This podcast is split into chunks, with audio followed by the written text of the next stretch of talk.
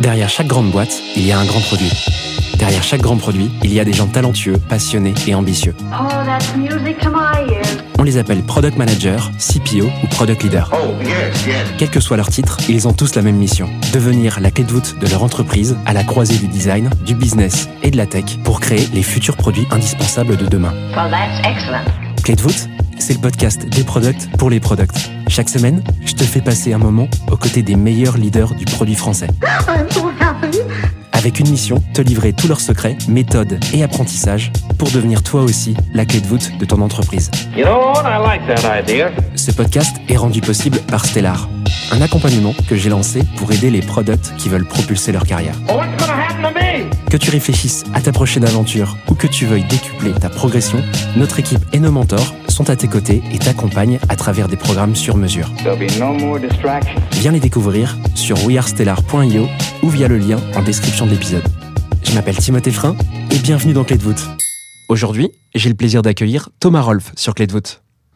Thomas découvre le produit chez LinkedIn où il effectue un stage de user research.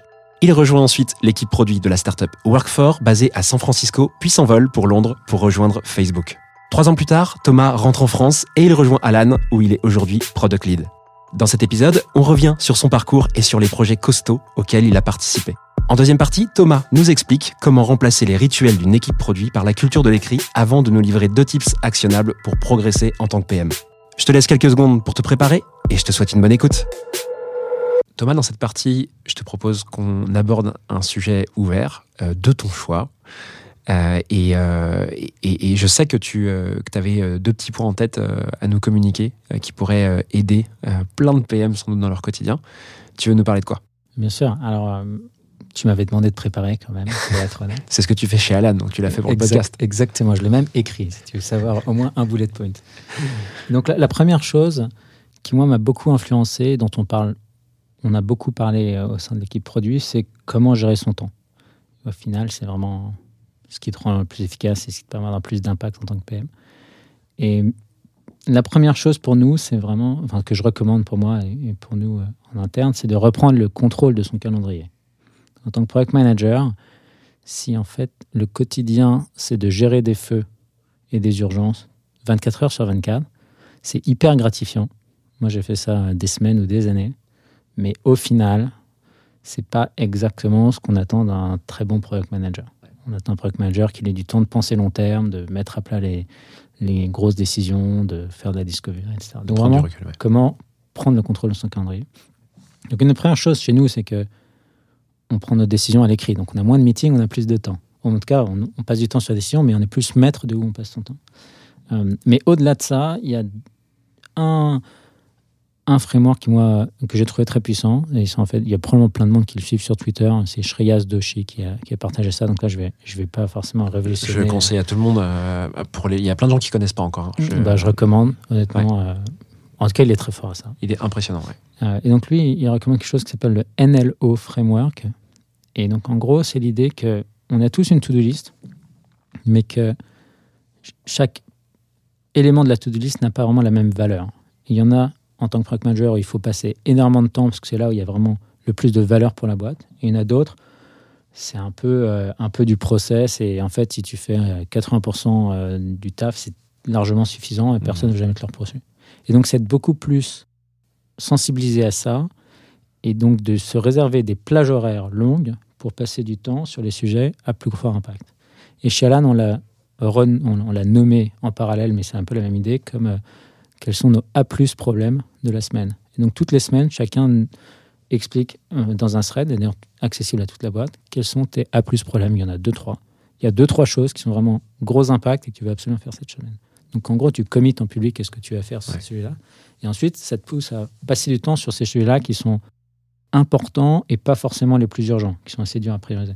Hum, Ça, c'est intéressant ce que tu dis. Parce que souvent, on a tendance, via des initiatives euh, de roadmap ou autres, à prioriser euh, justement ce qui est P1, P2, de ces prio 1, prio 2 en termes de timing et de, des ressources dont on a à disposition, etc.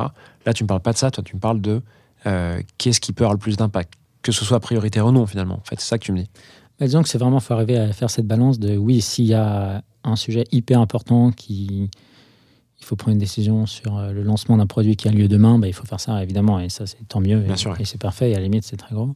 Euh, en revanche, il faut quand même trouver. Ce qui est très dur en tant que PM, je trouve, et de ce que j'ai vu, c'est de passer du temps pour penser à euh, où sera ton produit dans 6 ou 12 mois. Ouais. Où est-ce que tu vas à long terme? Et sur ce chemin, quels sont les plus grands risques et comment tu les comprends et est-ce que tu es, est-ce que tu es en train de les, de les gérer? Et ça, si tu es pris dans le quotidien de, de la semaine à la semaine, est-ce qu'on a géré ces trois bugs? Est-ce que j'ai assez de travail pour les ingérer la semaine prochaine et que on a beaucoup de choses à faire Est-ce que euh, l'équipe sales a les bons decks, etc. C'est très dur de passer du temps là-dessus, mais, euh, mais c'est en fait ce qui va faire le, le succès du produit dans, dans un an ou deux. Et donc, c'est vraiment passer du temps sur ce qui est important et long terme et se forcer à en faire. Mais c'est pas que ça. Ça peut être, en fait, une semaine, ce qui est important, c'est de débloquer le lancement d'un produit. Et ça va être ça le A plus de cette semaine. Ouais. Mais se forcer à passer du temps sur ce qui a vraiment de l'importance et pas juste tout ce qu'on t'a demandé ou tout ce qui, en fait, a besoin d'être fait. quoi. Et comment tu identifies, tu arbitres que euh, telle thématique, tel problème, tel sujet est un A+, ou pas un A+. Ouais, c'est une, bonne question. Euh, en général, j'ai envie de dire, tu le sais. c'est un peu, un peu une façon d'éviter les questions, mais te dire qu'est-ce qui, euh, qu'est-ce qui va fondamentalement accélérer, accélérer ce produit, cette décision. Une autre façon de le dire, c'est s'il y avait une seule chose à faire cette semaine, qu'est-ce que ce serait? Pose cette question-là. Et, euh, il y aura des petites choses à faire, donc il faut les faire, ça prend un quart d'heure, une minute par là. Mais s'il y avait une grosse chose à faire cette semaine, Ouais. si tu devais passer trois heures hyper concentré sur un sujet, qu'est-ce que ce serait? Et ça, en général, euh, ça te- ça te- ça t'aide à clarifier euh, pas mal, pas mal où tu passes ton temps. Sur le framework LNO de Shreyas, il y a trois lettres. Euh, chaque lettre correspond à un ordre de- de- d'importance de, de tâches. Les tâches L étant, du coup, je pense pour toi, les A+. Chez Alan, qu'est-ce que tu fais des deux autres, toi, les N et les O, c'est quoi Le N, c'est neutre, neutral, et le O, c'est overhead. Donc l'idée, c'est que overhead, tu passes le moins de temps possible, tu fais ce qu'on t'a demandé, mais tu le fais vite. Et le N, tu le fais, tu fais un 80-20 et ça se passe bien. Euh, et du coup, tu structures ton calendrier avec ça, en fait. Hmm. C'est-à-dire que tu gardes des grosses plages horaires pour faire le A d'Alan ou le leverage de Shreyas. Et euh, en fait, quand tu as une demi-heure par-ci par-là, bah, tu vas faire un peu plus ton overhead, des choses comme Mhm. ça. quoi. Ce qui est risqué, c'est quand tu trouves pas trois heures pour te poser sur un gros sujet dans la semaine, mais tu vas automatiquement ne faire que des petites tâches parce que c'est trop dur de faire un truc complexe en une demi-heure. Ouais. Ça part d'un postulat quand même, parce que moi, à titre perso, euh, en tant qu'entrepreneur, j'applique quelque chose de très similaire, sans que ce soit le LNO. Et ça part du postulat qu'en fait, euh, beaucoup travaillent avec des to-do list, ce que j'ai très, tu vois, à titre perso, très longtemps fait. Ce qui est, une, ce qui est difficile à faire parce que souvent, tu te retrouves à la fin de la soirée, il te reste encore une to-do pas possible. En fait, donc ça part du postulat, pour finir ma phrase, qui est que ton calendrier te sert en fait de to-do. C'est-à-dire que tu prends le framework Ouais. et tu cales tes plages dedans, et en fait, tu, tu- tu suis ton calendrier et t'arrêtes de suivre cette liste infinie de tâches à cocher, tu vois. C'est très vrai. Alors, après, si on parle d'outils, en effet, c'est assez. Ça devient assez spécifique. Mais moi, j'ai les deux, du coup, une to-do et un calendrier, et j'aligne les deux. Euh, parce que j'aime pas, une- j'aime pas n'utiliser que le calendrier, parce que dans ce cas-là, la notion de backlog est un peu dure. Ouais. C'est-à-dire que euh, cette semaine, je l'ai très bien planifié, mais tout le reste, euh, ça crée un peu de stress de savoir qu'il y a toute une montagne que je ne contrôle pas. Euh, donc, j'ai une to-do list, mais en effet, je prépare ma semaine. En fait, préparer sa semaine prend beaucoup de temps. Ouais.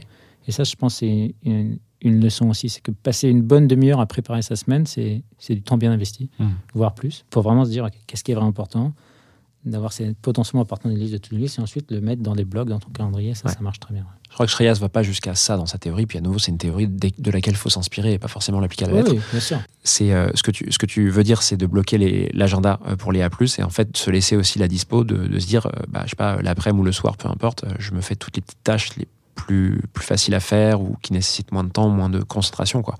Ouais, Mais ça part du postulat que tu t'organises un peu comme tu veux. quoi. Exactement. Trop bien. T'avais un deuxième, euh, un deuxième type, un deuxième truc à aborder que tu voulais nous, nous livrer? Ouais, petite méthode qu'on a essayé chez Alan pour le coup. Euh, rien à voir. C'est sur plutôt euh, comment, comment créer une, une énergie positive dans une équipe euh, distribuée et remote. Et on a appelé ça Friday, euh, Friday Lightning Praise. Donc c'est en Qu'est-ce que c'est français, que ce truc? C'est euh, les remerciements rapides du vendredi.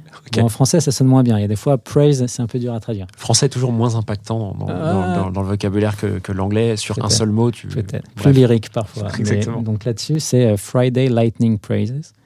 Et donc, c'est très simple. C'est euh, un post le vendredi après-midi où, euh, maintenant, ça s'est déployé dans, plusieurs équipes, mais en gros, au sein d'une équipe, on demande est-ce qu'il y a une chose que quelqu'un a fait dans l'équipe qui t'impressionne ou, pour laquelle tu voudrais dire merci? Et idéalement, initialement, je l'ai fait moi-même en mettant le, message, et depuis, c'est un bot et ça marche très bien. Euh, Et donc, c'est vraiment un, un- un message comme ça à l'équipe, et ensuite, toute l'équipe, notamment le vendredi après-midi, tu es peut-être un peu fatigué, c'est un peu plus dans le dur. Euh, et là, c'est euh, des messages l'un après l'autre de remerciements sur euh, merci un tel d'avoir fait ça. J'étais hyper impressionné de, de ce que vous avez lancé, de ce doc, de cette décision. Merci de m'avoir aidé, ceci, cela. Et donc, et tu vois des dizaines de messages de remerciements. C'est hyper simple. Et ça passe, passe de un message. Et c'est comment, comment, comment créer les conditions pour que les gens se disent un peu, un peu merci ou des choses Se sympas. félicite, ouais. Ce qui n'est pas forcément toujours facile. Et au final, tu pars en week-end sur une bonne note, ce qui est assez Ouais. sympa. Tu vois un impact, toi, ou c'est simplement que vous l'avez mis en place et que c'est resté parce que les gens, tu sens qu'ils apprécient Enfin, Comment tu, tu, vois, tu vois le truc sur euh, cette histoire de Lightning euh, Praise pas évident de mesurer l'impact précisément de ça, mais les retours sont assez bons. Pour te donner une idée, euh, moi je l'ai du coup créé ça pour l'équipe de Product Manager, et après je l'ai posté relativement euh, rapidement pour le reste de l'entreprise, et en fait ça s'est vachement propagé. Il y a beaucoup d'équipes qui font ça euh, chez Alan actuellement, et donc en gros si tu prends euh, la, vitalité, euh, la, viralité organique du truc, bon, je sais pas si c'est ça ta métrique, mais ça, ça peut marcher. Mais au-delà de ça, les, retours qualitatifs sont, assez bons parce que bah, c'est assez humain, quoi, que quelqu'un te dise merci, te dise bravo, c'est cool. Et c'est vrai que dans une culture comme la nôtre, en plus, où on est quand même très à l'écrit, très à distance, c'est un peu un truc qui manquait. On n'a pas du tout réglé tout le problème de euh, reconnaissance, de gratification, etc., ce qui est un problème euh, complexe euh, en soi, mais euh, ça a probablement un peu aidé. En tout cas, c'est relativement simple à mettre en place et le ROI est assez élevé. Voilà, j'espère que cet épisode t'a plu. I have everything here. Si c'est le cas, tu peux me soutenir de deux façons. Laisser 5 étoiles sur Apple Podcast ou Spotify et un petit commentaire, ou partager cet épisode à une personne de ton entourage. Oh, yes, yes. Je te remercie vraiment pour tes retours. C'est grâce à toi que j'améliore Clé de voûte pour le rendre utile à ton quotidien. Darling, this trip's an inspiration. N'oublie pas, si tu réfléchis à ta prochaine aventure ou à décupler ta progression, nous avons l'accompagnement qu'il te faut sur wearestellar.io. Well, that's excellent. Je te donne rendez-vous la semaine prochaine pour un tout nouvel épisode riche en contenu actionnable. À très vite happy.